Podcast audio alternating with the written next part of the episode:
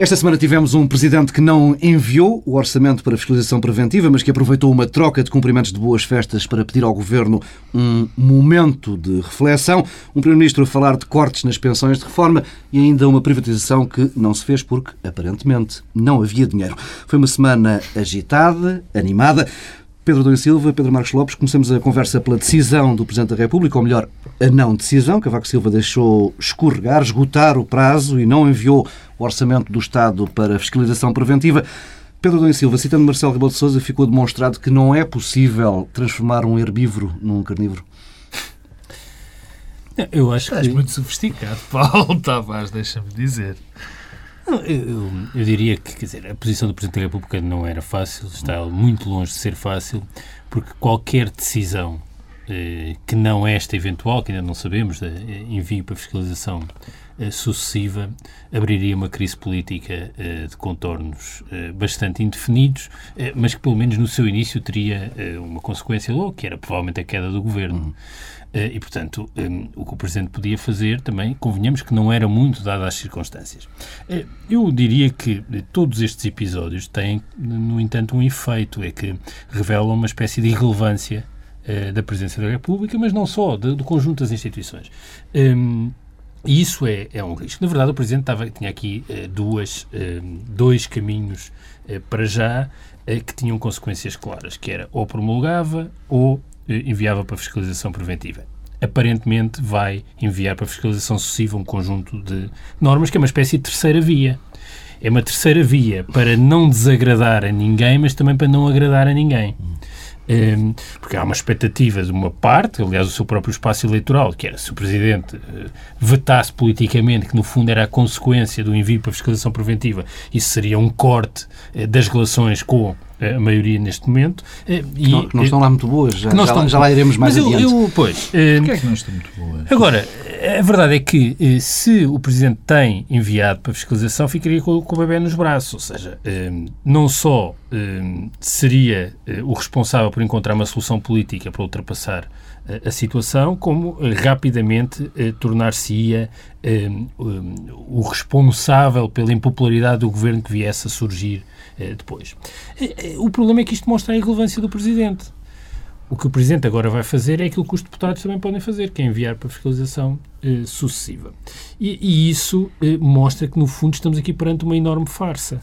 Eh, porque tivemos, em 2012, um falhanço na execução orçamental, com um orçamento que tinha normas que eram inconstitucionais, que foram declaradas inconstitucionais, e agora, em 2013, temos um orçamento que eh, reforça a dose de 2012, que tem normas inconstitucionais eh, e que daqui a uns meses haverá um problema eh, com, com a constitucionalidade. E, portanto, todas as instituições saem fragilizadas disto. O Tribunal Constitucional, porque no fundo teve um acórdão aqui em junho que, ao qual aparentemente ninguém ligou, é como se não fosse relevante, o Presidente, porque vai fazendo avisos eh, e depois ninguém liga, eh, e portanto isto mostra bem eh, o estado geral em que estão as instituições todas e, e, quer dizer, e toda a gente a fingir que acredita naquilo que não acredita, que é o orçamento para 2013.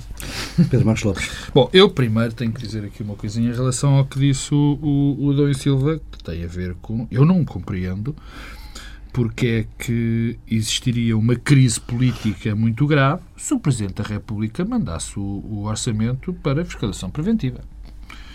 Eh, eu diria, eu diria até que se ele o fizesse, estávamos em presença de uma, no que me parece neste caso, obrigação do Presidente da República.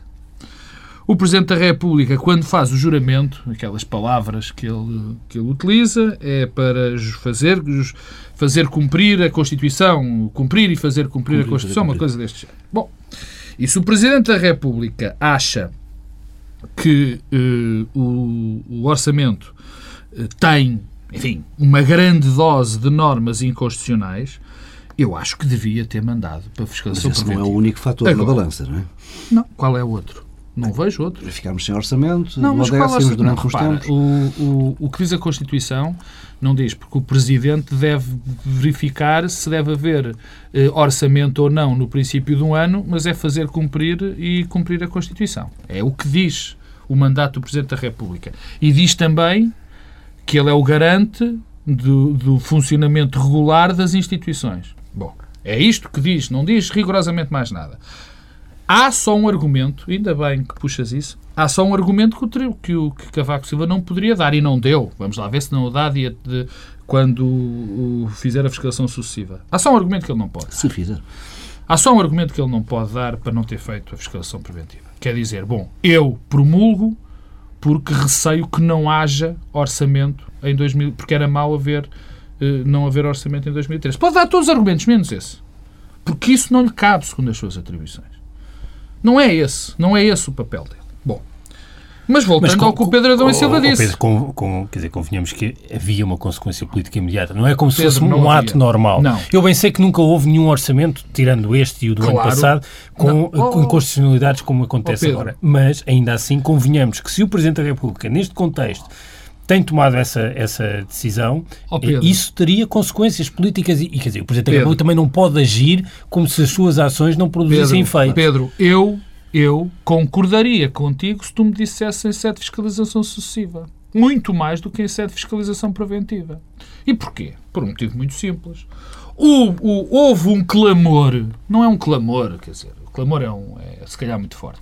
Não há constitucionalista que nós uh, ouçamos não há responsável político antigo ou presente uh, que nós uh, uh, ouçamos que não diga a mesma coisa que há inconstitucionalidades graves neste neste, neste orçamento. Eu tenho dúvidas sobre algumas, mas como enfim, não sou constitucionalista nem juiz, não, não, não, não me vou pronunciar sobre isso. É muito mais preventivo da sua função como Presidente da República, na minha opinião. É muito mais, digamos, honesto perante o próprio Governo dizer vamos parar aqui o processo, vamos pedir ao Tribunal Constitucional para, para que uh, olhe para este, para este orçamento e daqui vamos atrasar um mês.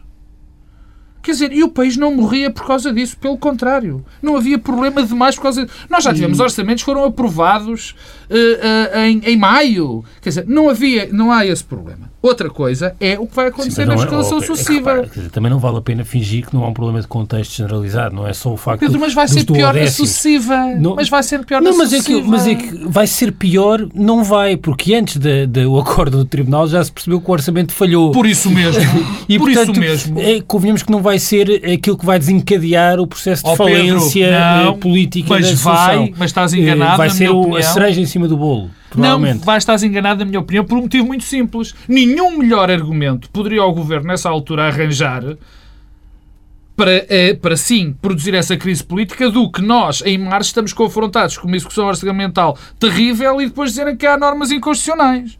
Neste momento, vai, não. Vai, vai ser... servir de desculpa, quer dizer, Não, de, de acordo, de vai, acordo. Vai ser a cereja em cima do bolo. Oh, pronto, pronto, posto isto. Agora, podemos ter o por isso é que eu digo. Mais ou menos o que fez no ano passado, quer dizer, há aqui normas inconstitucionais, mas como o orçamento está a rodar eu já... Não não... Eu não acredito que isso seja uma possibilidade. Dizer, porque isso então, isso já não é o Presidente declarar-se irrelevante, é o Tribunal Constitucional declarar-se irrelevante. Ora bem, quer dizer, é que é nós não podemos repetir aquilo que aconteceu ano passado. E isso é que é grave, porque aparentemente o Governo eh, teve aquela decisão e foi como se no essencial ela não tivesse existido. O que mostra que eu acho que temos aqui o problema evidente da falência da execução orçamental, mas temos um problema que está para além deste, que é falência generalizada das instituições todas. Porque se nós aceitarmos que o Tribunal Constitucional eh, se pronuncia, o Governo não liga, repete, o Presidente eh, mostra reservas, eh, envia eventualmente para fiscalização sucessiva e nada acontece. Quer dizer, nós temos esta negativa, esta história eh, da, eh, da dimensão económica, social e financeira do Estado e, e, do país, mas temos ao lado a passar outra história que não é menos grave, que é da falência das instituições. Mas, mas eu Pedro acabei por. O, o, processo foi desenvolvendo, a conversa foi desenvolvendo, digamos assim, eu acabei por por, por, por não dar ou por não me perguntar, quer dizer, o qual era a razão da crise política interna, a, a crise política, eh, qual era a razão essencial da crise política para que se houvesse agora a fiscalização preventiva se gerasse uma crise. Não, não, não consigo. Não consigo arranjar uma, uma, uma, uma justificação. Agora, há, há algo que é, que é fundamental o Presidente da República refletir. O Presidente da República, quando o, o Primeiro-Ministro e o Governo foi apresentar com cumprimentos, eh, enfim, eh, apelou, fez um pequeno apelo à reflexão, aos erros cometidos anteriormente. Já, já lá iremos essa Não, não, mas é importante. Eh, eu não acho essa frase, eu não acho essa frase importante, mas já, mas já acho importante o Presidente ter dito isso. Parece um, um, contraditório, mas não é. Porque, de facto, o Presidente da República tem que fazer uma grande reflexão, ele sim, não os outros. Porque o, o, Presidente da República, como disse o Pedro, e, e, tem razão, eu não acho as outras instituições que isso esteja a passar, mas no caso do Presidente da República. No Tribunal Constitucional, se for respeitado sucessivamente. Se for, pá, sim. Mas eh, vamos lá. Nem, e, bem, também é fundamental uma coisa, Pedro: é que o Tribunal Constitucional não se desrespeita ele próprio desta vez. Porque se o Tribunal Constitucional desta vez vir dizer, bom, até agora tudo bem e passa para o outro ano, aí sim desrespeita-se completamente. Mas há aqui um pequeno detalhe na, no raciocínio do Presidente da República, e esse é que me interessa é ele olhar para ele próprio. Porque o Presidente da República está com taxas de aprovação, de popularidade, das mais baixas de sempre na democracia portuguesa num Presidente da República. Foi confrontado com uma sondagem que dizia que 7,6% das pessoas achavam que ele devia promulgar o orçamento. E o Presidente da República, porquê é que isto acontece? Porquê é que isto acontece? Porquê é que o Presidente da República é tão impopular? E eu, a mim, não me parece que seja ou por causa do episódio das pensões, ou por causa daquele discurso patético de tomada de posse, ou seja, pelo pelo, não é por isso exatamente, é por dois fatores. O primeiro é porque as pessoas identificam o Presidente da República com esta governação. Não há nada a fazer. Não, porque ele, de facto, ainda não teve uma posição clara de políticas alternativas ou contrária àquela que está. E a outra é porque olham para o Presidente não e aí faço não minhas... Tem que ser esse o papel dele também. Não, claro que tem. Claro, eu vou-te explicar porque é que tem que ser. Ele tem que ser o provedor do povo, em primeiro lugar. Tem que ser o garante das instituições, não é? Tem que ser. E tem que fazer cumprir a Constituição. Isso não, isso não tem acontecido. E queres saber como é que não tem acontecido? Provedor do povo está à vista. E já termino. Provedor do povo está à vista porque as pessoas acham que ele não é o seu representante, por isso é que não está Popular. Garante a Constituição, eu já nem vou lembrar do Orçamento de 13, vou relevar. Mas temos do Orçamento de 2012, onde foram precisos deputados hum. mandar o documento para, para o Tribunal, que depois se viu que era inconstitucional. E o terceiro é de regular, de, de, de homem que tem que zelar pelo regular funcionamento das instituições. Isso vamos ver se ele é. Deixa-me pegar nessa, tu, nessa, frase que estavas a, a citar de, de Cavaco Silva. A semana, esta semana houve as tradicionais trocas de cumprimentos entre órgãos de soberania. Ao final da manhã de quinta-feira, eh, um Cavaco Silva muito jovial, descontraído, bem-humorado, recebeu uma delegação do, do Parlamento, a Presidente, a mesa da Assembleia, os líderes parlamentares. Eh, depois, à tarde, o tom e a disposição do, do Presidente mudou de forma radical na recepção ao Governo. Passos Coelho ainda tentou aligerar no início o ambiente eh, na sala, mas Cavaco Silva mal sorriu eh, e deixou uma mensagem clara. Eh, o Presidente da República disse que o ano novo é tempo para pararmos um pouco, olharmos à nossa volta e refletirmos sobre o que fizemos, aquilo que deixámos de fazer, o que não devíamos ter feito e o que podíamos ter feito melhor. Uma frase dita com quase todo o Governo perfilado à frente do Presidente e que não tem um único sinal positivo. Eh, é tudo Mas não é como aquilo o que deixámos de fazer. Correia, de medo. não há aqui nada que se possa salvar. Hum, falámos há pouco das relações entre governo e presidência da República. Isto está estragado dizer, nunca esteve bem, mas. Eh, pois, mas eu também acho que, oh, Paulo, quer dizer, eh, não, não gostava de, de contribuir para uh, um, um, diálogo que é no essencial, se tem que levar no essencial e relevante, e quer dizer, que, que aceita uma espécie de hermenêutica daquilo que é dito e das posições. Eu vi, aliás, uma crónica muito divertida do Fernando Alves ontem aqui nos sinais da TSF sobre a posição do microfone e o governo. Não, mas quer dizer. O que é que se pode dizer? Uh, pronto, é verdade, o Presidente não estava particularmente jovial à tarde comparado com de manhã, mas e, e as consequências? O que é que isso resulta em quê, de facto? Sim. É vamos, os recados e as coisas das entrelinhas vamos, de Vamos entreter, a, analisar recados. Sinais, é?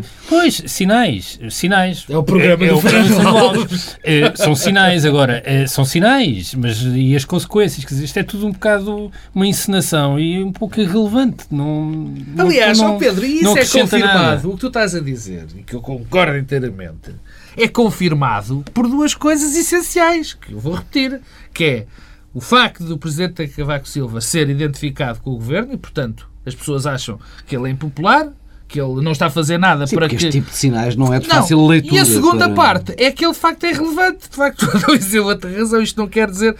Mas isto é algo que o Presidente da República vai aprender rapidamente que não resulta. Porque isto são guerrinhas de alecrim e manjerona. E que as pessoas, os portugueses, 99,9% das pessoas, quem não eh, se incomoda com estas coisinhas como nós nos incomodamos, acha isto absolutamente irrelevante. Bem, então deixemos o irrelevante, passemos ao essencial. A semana começou com Passos Coelho no domingo a justificar a justeza da contribuição especial de solidariedade, ou seja, o novo corte previsto no Orçamento do Estado para as pensões acima de 1.350 euros. Pedro Adão Silva, são válidos os argumentos que foram invocados por, eh, pelo Primeiro-Ministro? Eu, eu, antes de falar dos argumentos e da questão de fundo, acho que vale a pena contextualizar isto e o que é que significa mais esta declaração eh, do Primeiro-Ministro, que é difícil, quer dizer, não vou estar aqui a, a, a ser muito criativo nos, nos, adjetivos, acho que as pessoas já perceberam, já todas qualificaram a sucessão de declarações que o Primeiro-Ministro faz sobre este assunto e sobre todos os outros. Um, o que me parece é que isto uh, dá aqui um sinal de que este governo é uma espécie de versão extrema uh, de uma tradição que não começou ontem nem vai acabar amanhã, que é, é de dividir para reinar ou para governar eram os trabalhadores do privado contra os funcionários públicos, ainda há pouco estávamos a falar da, da questão da Constituição. Bem, agora são os, os, ativos contra os pensionistas. E eu diria que, eh, num contexto como este que nós vivemos, há uma responsabilidade que se sobrepõe a todas as outras e que é uma responsabilidade de um governo, que é tem de ser um fator de segurança e de confiança. Ora, estas declarações eh, de um Primeiro-Ministro que é eh, verbalmente incontinente eh, só tido uma consequência, que é gera incerteza e insegurança nos portugueses. E isso é, é, é gravíssimo.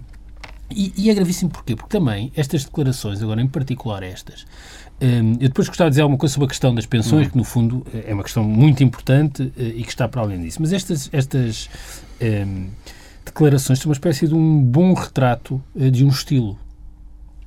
Já muitas vezes isso foi dito, que quer dizer, o Primeiro-Ministro é um ex-líder da JSD. Eu diria que o Primeiro-Ministro é um líder da JSD, não passa disso. E estas declarações, neste tom, com este estilo, são uh, um retrato e um exemplo uh, do que é uh, ser líder de uma juventude partidária e de como se ganham eleições nas Jotas. Aquele discurso, aquele discurso parecia saído de um congresso de uma juventude partidária. Não por acaso foi feito num congresso de uma juventude partidária. Pois é, isso que eu tinha Só que. Eh, uma coisa é eh, um, quer dizer, o estilo, a superficialidade, mas uma coisa é um congressista da JSD fazer aquele discurso e isso tem um efeito praticamente nulo do ponto de vista do país, quer dizer, serve para ganhar eleições e conquistar Congresso e não sei o que mais. Mas isto aqui é outra liga. Agora, um primeiro-ministro a fazer isto muda de figura, quer dizer, porque eh, a certa altura há aqui um objetivo que é um bocado paradoxal, é que já não é o dividir para governar, é governar para dividir. Parece que o primeiro-ministro está empenhado em aproveitar o facto de ser líder do governo para dividir os portugueses.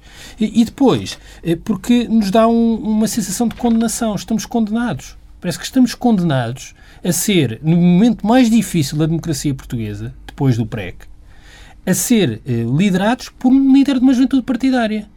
E, e, e, portanto, quer dizer, este, este, este discurso das pensões milionárias, porque mistura o, o taticismo, quer dizer, que é a canelada no Presidente da República, porque o Presidente da República tem umas pensões altas.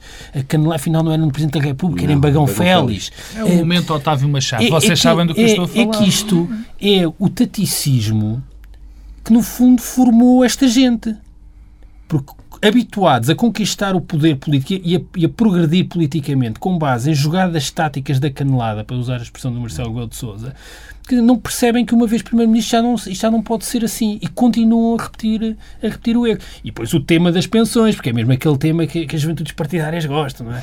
Os idosos que os mais vezes capturaram tudo isto. Mas eu depois gostava, tenho depois, é algumas coisas sobre prima, as pensões. Primeira forma, Pedro Marcos Lopes. É muito. É, já foi aqui dito 500 vezes e 2 milhões de programas desses se farão por, por, por, onde quer que seja e se dirá a mesma coisa. É impossível desligar a forma do conteúdo, é, sobretudo em política. É, e em política é verdadeiramente impossível. O, o, o Primeiro-Ministro tem sido pródigo uh, em declarações impensadas, não refletidas, muitas vezes perigosas e outras completamente inconscientes. E ontem tivemos um exemplo com aquelas Exatamente. palavras sobre tem, fazendo o paralelo entre a guerra pródigo, e a atual situação. Tem sido pródigo em declarações dessas, tem sido pródigo, infelizmente. Todas as que faz, praticamente. Tem sido pródigo, infelizmente, em muitas ações que têm conduzido a verdadeiras, enfim, naquilo que eu acho que vai ser uma verdadeira catástrofe.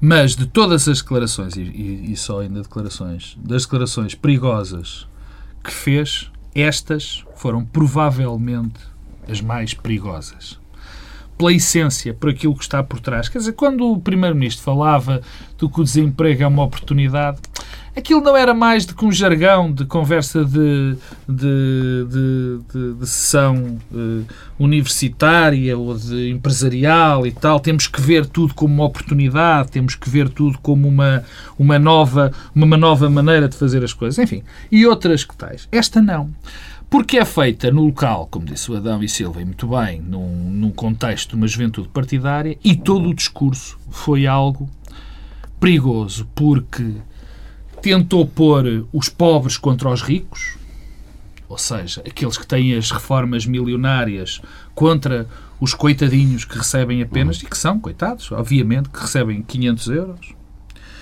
Os, as novas gerações contra as velhas gerações, os novos contra, contra os velhos.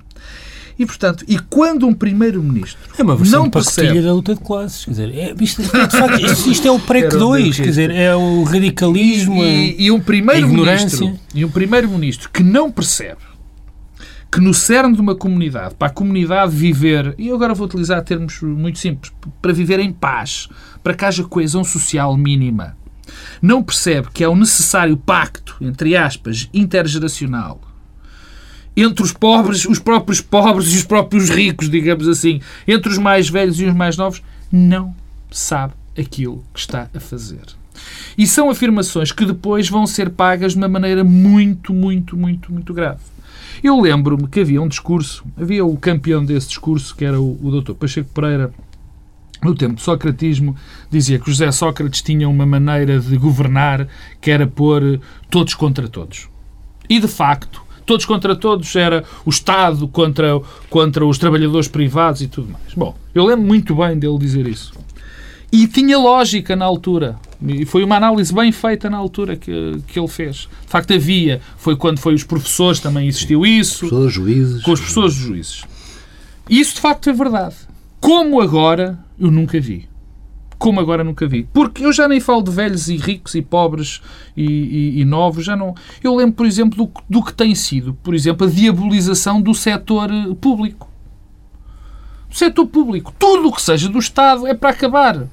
Não interessa há uma, uma loucura em relação, quer dizer, e há esta tentativa dos privados, por exemplo, isso começou, isso começou por ser tudo o que é do Estado é para acabar, agora já é tudo o que, tudo o que é é para acabar. Já passamos à fase lá estabelecimentos a mais. Sim, não é? bom, bom, essa também, mas isso lá está. E eu ia agora acabar com, com exatamente a questão, é que a história do plano quinquenal eh, que dizia que há restaurantes a mais, estabelecimentos a mais, não é? Porque já houve esse discurso agora voltou. E, portanto, há aqui uma febre qualquer de criar uma tensão social e uma luta brutal dentro da comunidade que vai, a breve trecho, causar muitos problemas. E, por incrível que pareça, não está a ser o líder de uma oposição, de um grupo de extrema-esquerda a fazer isto, não. Está a ser o primeiro-ministro do país. Pedro Adão Silva, agora a questão de substância. A questão de substância, quer dizer, é um misto de falsidades e de ignorância. E, e, novamente, em relação ao Passos escolhas nós não sabemos se, eh, se é uma questão de ignorância e de impreparação ou se é eh, de propósito. Eu eh, tendo a achar que são as duas coisas ao mesmo tempo. Repara, pensões milionárias. Este orçamento de Estado penaliza as pensões a partir de 1.350 euros. Portanto, não estamos a falar de pensões milionárias do Dr. Bagão Félix ou do professor Cavaco Silva. Não é isso que está em causa. Depois, hum, a sugestão, que é o subtexto de tudo isto, que é a ideia que o sistema previdencial está falido. Convém hum, eh, repetir, porque não é nunca demais repetir, que o sistema previdencial não só não está falido, como tem excedentes, e esses excedentes têm sido um contributo para a consolidação das contas públicas nos últimos vários anos. Terceiro, há uma frase que o Primeiro-Ministro diz que é eu nem sei como qualificar. Isto é uma coisa que um aluno numa licenciatura eh, no primeiro ano, se dissesse uma coisa destas, se calhar tinha, tinha chumbava. Hum. Que é, há pessoas que têm reformas pagas por quem está a trabalhar. Mas haviam de ser pagas por quem? É que, eh, repara uma coisa, o, o nosso sistema é de repartição, ou seja, os ativos de hoje pagam os benefícios dos ativos de ontem. Não, não há mais ninguém para pagar. O sistema é financiado eh, assim. E depois, eh, eh, aquilo que me parece mais importante sublinhar, que é, é porquê é que nós temos esses sistemas? É que já, se há um Primeiro-Ministro que faz declarações dessas, convém eh, olhar um bocado retrospectivamente e tentar perceber por que razão é que temos uns sistemas que, são, que somos nós que estamos no mercado de trabalho, que estamos a pagar os pensionistas eh, de hoje. A razão, no fundo, são, são duas naturezas, tem a ver com o contexto e com a função. Eh, o contexto é, é, é simples. Quando a maior parte dos sistemas foram desenvolvidos, nomeadamente a seguir à Segunda Guerra Mundial, em Portugal um pouco mais tardiamente, mas é isso que explica que nas democracias ocidentais quase todos os sistemas sejam de repartição, havia uh, um medo generalizado e uma desconfiança generalizada em relação aos sistemas de capitalização. Porque havia uma leitura política de que o que tinha levado à guerra, uma das causas da guerra, tinha sido o colapso do, das bolsas e do sistema bolsista. E, portanto, havia uma desconfiança das sociedades em relação à capitalização. Daí que se tenha apostado na repartição. Ora, uma vez que se constrói um sistema desta natureza, é muito difícil fazer a transição para um de outra natureza. Segundo lugar, eh, uma função. Estes sistemas foram criados para criar laços sociais nas comunidades. A solidariedade intergeracional foi é, é o, o mecanismo usado para construir sociedades, comunidades de pertença. E, portanto, a comunidade precisava de políticas que unissem os jovens com os idosos, os ativos com os que estão eh, a beneficiar da proteção social. E daí esta lógica. Quer dizer, eu, o que me parece é que alguém que faz discursos deste género não percebe que está a brincar com o fogo. Isto chama-se brincar com o fogo. Chama-se brincar com os fundamentos das sociedades e das comunidades políticas que existem na Europa eh, desde a segunda metade do século XX. E, portanto, isto é gravíssimo. E depois, a meu ver, aquilo que é também complexo. Há outra coisa que é que o Pedro falou que não tem a ver com este discurso de domingo passado, eh, mas tem a ver com a ideia de quem beneficia mais da proteção social são aqueles que mais têm. Sim. Bem, essa ideia, então, eu não sei de facto de, de onde é que isso vem. Eh, porque eh, se é verdade, reparem uma coisa, se é verdade que o sistema de proteção social, porque é a consequência, é o corolário desse raciocínio do Primeiro-Ministro, reproduz e aumenta as desigualdades, porque é isso que ele está a dizer. Está a dizer que as pessoas que beneficiam da proteção quem beneficia mais são aqueles que já mais tinham, é porque está a reproduzir e aumentar desigualdades. Como explicar, então, que a sociedade portuguesa, que é muito desigual, se nós compararmos a desigualdade antes e depois das transferências sociais, e o essencial das transferências sociais são pensões, como, é, como explicar que depois das transferências as desigualdades sejam menores? Ou seja, isso só serve para provar que a proteção social em Portugal é um mecanismo para diminuir desigualdades. Ora, se é para se diminuir desigualdades, não pode estar eh, a aumentar e a beneficiar mais aqueles que já mais têm. Portanto, isto não, não se percebe nada do que o Primeiro diz. Mas deixa-me só dizer uma coisa. Os factos são muito teimosos. Os factos são teimosos. Mas há uma coisa que me parece que é verdade. É que enquanto se está com esta conversa, estamos a impossibilitar uma discussão que devemos sempre ter sobre a necessidade de reformar os sistemas de pensões. É evidente que os sistemas de pensões têm de ser alterados, foram construídos para contextos diferentes, mas têm de ser alterados com alguma eficácia e eficiência. Ora, enquanto estamos a fazer eh, este género de discussão, enquanto o Primeiro-Ministro lança um anátema generalizado sobre fórmulas de cálculo, carreiras contributivas, pensionistas, estamos a impossibilitar uma discussão racional e séria sobre alterações nos sistemas de pensões. E, fica, e por isso é que eu digo que há aqui um lado intencional. É que eu fico sempre com a sensação que estamos perante. Eh, uma, eh, uma tática para pôr em causa a legitimidade eh, da proteção social, a sua eficácia, para depois ser mais fácil desmantelar. Quer dizer, mas só pode ser. É a única racionalidade neste género de, de, de intervenção. Pedro Marcos Lopes, também vês este plano? Não, não vejo. Quer dizer, uh, para eu ver esse plano, tinha que ver algum plano e eu não vejo nenhum plano na atuação do governo, nem neste nem na maior parte das, das, das, das, das, políticas que tentam impor ou que inventam, ou seja o que for. Neste, neste caso concreto, eh, eh, só me resta, eh, só queria pôr aqui uma nota naquilo que disse o Primeiro-Ministro e que foi a frase que, que apareceu mais, que, que, que reza assim. Há algumas pessoas que se queixam de lhe estarmos a pedir um esforço muito grande, mas as pensões que têm não correspondem ao valor dos descontos que fizeram. Bom, isto é, é, é, grave por muitos sentidos, quer dizer, não é a frase mais grave do discurso, nem dos últimos discursos do Primeiro-Ministro, como eu, como eu já disse, mas demonstra uh, uh, uma coisa terrível, que é utilizar uma questão importante, que é a questão das pensões, da redefinição, provavelmente, que nós temos que ter do nosso esquema de pensões, da própria segurança social, para fazer uh, guerrinhas aquelas que eu já disse, que eram graves, as questões intergeracionais, dos pobres e dos ricos, eh, eh, dos, do privado e do público, mas agora, neste caso concreto, fazendo algo que é terrível. Quer dizer, estas pessoas descontaram, as pessoas descontaram porque havia leis que lhes mandaram descontar de determinada maneira. Elas não inventaram os descontos. Depois mistura tudo. Depois mistura pensões, que de facto há pessoas que têm umas pensões muito grandes, mas nem todas as pensões que eles veem, em sentido, têm, em sentido geral, não vêm todas do sistema da Caixa Nacional de Aposentações. Há outros esquemas. Há, por exemplo, o, o, a questão do Banco de Portugal e até há pensões privadas. Portanto, mete-se aqui isto tudo num saco que é para dar eh, eh, ideia de que há uns malandros que estão a roubar. Aí um, peço desculpa do termo, uns chulos que estão a roubar as outras pessoas. E isto de um primeiro-ministro é é indescritível, quer dizer, não é a pior coisa de, toda, de, de, de tudo o que ele tem dito em relação a isso, a, a, este processo. Mas é absolutamente indescritível que, chegue, que se chegue a este ponto e que se faça, de, aproveitando isto, também um bocadinho de chincana política.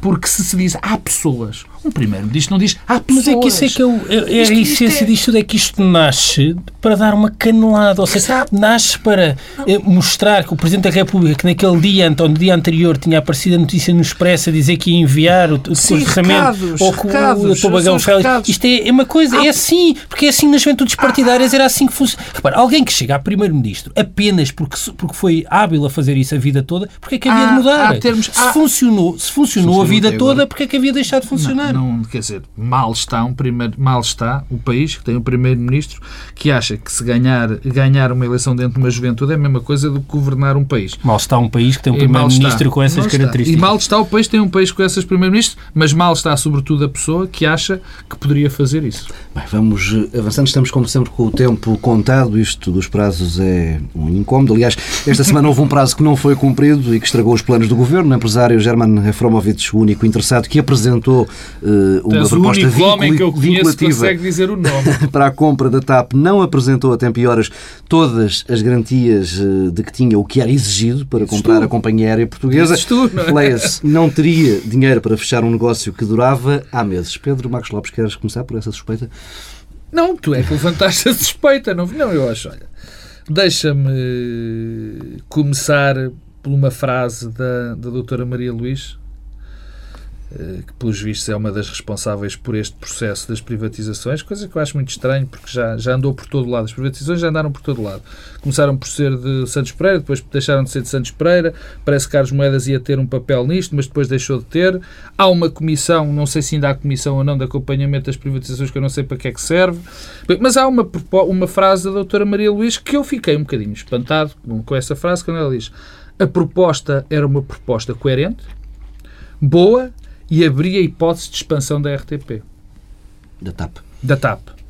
Oh, já estava-me a fugir a boca para o outro lado, não é? Da TAP. Bom, portanto, isto leva-me a crer que a proposta era boa, porque eu acredito, como é evidente, na doutora Maria Luís, e algo se passou. Segundo o governo, o que se passou foi que Roman é Efromovich, não é Roman, é Abramovich, não é Roman, German. German. Não é Roman. Já estava a confundir os dois. Que German Efromovich eh, não tinha dinheiro para eh, dar uma garantia bancária. Ora bem, segundo o que eu ouvi dizer, eram 25 milhões a garantia bancária. Para quem conhece... A garantia mas... sobre 25 sobre milhões. 25 milhões. Não, calma, a garantia bancária é de 25 milhões. Portanto, Sim. quanto é que se paga Sim. para ter uma garantia de 25 milhões? E eu já não faço essas coisas há uns tempos, mas já fiz em, em, numa determinada altura da minha vida. Eu penso que este valor iria ser cerca de 180 mil euros, 200 mil euros. Bom, se German Efromovich, dono da Avianca, que é uma das maiores companhias da América Latina de aviação, um homem muito rico, não tem 180 mil euros para dar uma garantia bancária, há aqui qualquer coisa que está muito, muito. que é muito estranha. Por outro lado, como é que o indivíduo que não consegue arranjar uma garantia destas, como é que o governo está a negociar com um cavalheiro que não consegue dar uma garantia destas durante tanto tempo? Há aqui qualquer coisa que não bate certo. É essa a pergunta. Não, são duas perguntas. Quer dizer, a primeira é como é que este homem chega tão longe? A segunda é que provavelmente estávamos todos enganados. Aquele senhor afinal não é rico e não é dono da Avianca. Porque não pode. Isto são as minhas perplexidades. Tenho outras e que já lá vou. Eh, em termos gerais, o governo defendeu-se bem e, teoricamente, tomou uma boa decisão. Se o Sr. Eframovich não conseguiu dar essas garantias, que eu volto a dizer, acho estranhíssimo, se ele provou que não estava a negociar provavelmente boa fé, o governo fez muito bem e não, sem ponta de ironia em não ter feito este, este negócio. Agora, o que é estranho é atingir, atingirmos o último minuto da negociação, porque isto não são, não são notícias loucas, eh, são coisas que foram confirmadas por toda a gente. As negociações foram até ao último minuto. Foi até o último minuto. Portanto, e fazem-se negociações até ao último minuto e não acontece nada. Bom, e agora, se me permites, Resta a questão, para mim, mais importante, no, no fundo disto tudo. O governo fez bem em não ter feito isto, meteu-se. Há aqui umas histórias, histórias que, não, que ainda estão para ser contadas, mas qual é que vai ser o futuro da TAP? Qual é que vai ser o futuro da TAP? Porque eh, isto era um excelente negócio, pelos vistos, mas a TAP tem um problema. A TAP precisa de dinheiro para a tesouraria. A TAP precisa de fazer qualquer coisa. O que é que vai acontecer agora? Qual é o plano do governo eh, para, para, para a TAP? Ainda bem que parou, porque o negócio, pelos vistos, não era bom, mas há que fazer qualquer coisa. E nós não nos podemos esquecer de uma coisa muito simples. A TAP, para prestar os serviços. Eu sempre fui a favor da privatização, portanto, e continuo, por exatamente por uma das razões. Por uma razão. Não é por muitas, mas sobretudo por uma razão. É que para a TAP poder prestar o serviço que nos presta a todos, precisa de ter dinheiro. E há aqui um pequeno problema. O Estado português não pode pôr dinheiro na TAP. Pôs através da par pública esta semana com uma taxa de juro altíssima. Pedro Adão Silva. Eu não, não tenho muita coisa para dizer, repara, eu acho isto tudo muito estranho. Estamos no campo da especulação, é, bem Ou o negócio é era bom ou não era. Agora, eh, um problema com as garantias, quer dizer, são as garantias da parte a pagar ao Estado, não é? sequer as garantias daquilo que tinha a ver com o investimento que uh, uh, Eframovich uh, iria fazer. Efromovich. Efromovich. Ah, ah, também te enganar. Eu ainda hesitei, não quis dizer, não ficar à espera. Que iria fazer na TAP, quer dizer, não, não estamos a falar disso e, portanto, ou o comprador não era mesmo credível, o que é estranho, porque é detentor de uma companhia aérea que eu julgo que é maior que a TAP, eh, ou o governo encontrou eh, algum pretexto ou passou-se alguma coisa que nós não conhecemos.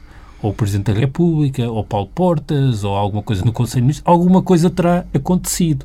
Mas o problema é que estas coisas acontecem por causa do contexto. Eu, a semana passada, nós falámos aqui do conjunto das privatizações, daquelas que estão em cima da mesa. A TAP é aquela que eu tenho menos reservas comparada com a RTP e com a ANA.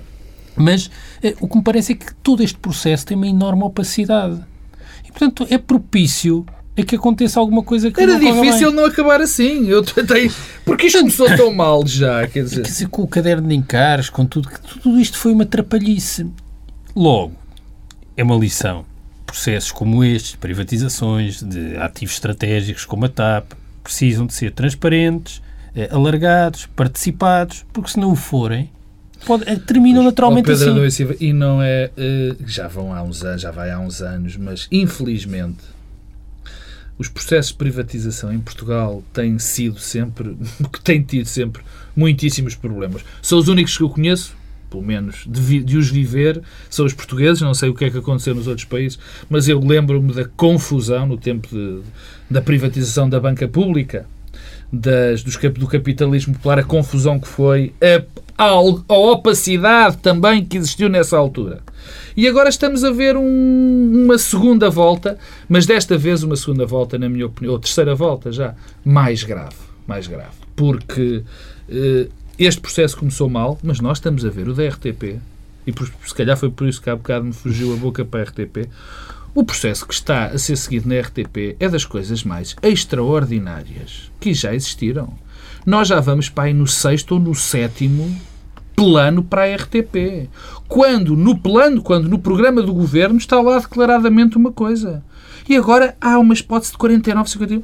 Isto, Deus queira, e cá estarei eu, e para, para pedir desculpa, que este processo esteja ficado assim muito bem pelo governo não seja uma digamos, uma introdução àquilo que se pode passar de não muito correto na RTP. Espero muito bem que não seja. Bem, com este desejo de Natal de Pedro Marcos Lopes terminamos esta edição do Bloco Central. bom Natal, do- eu e o já Pedro. vou desejar a seguir, Ah. terminamos esta emissão do Bloco Central.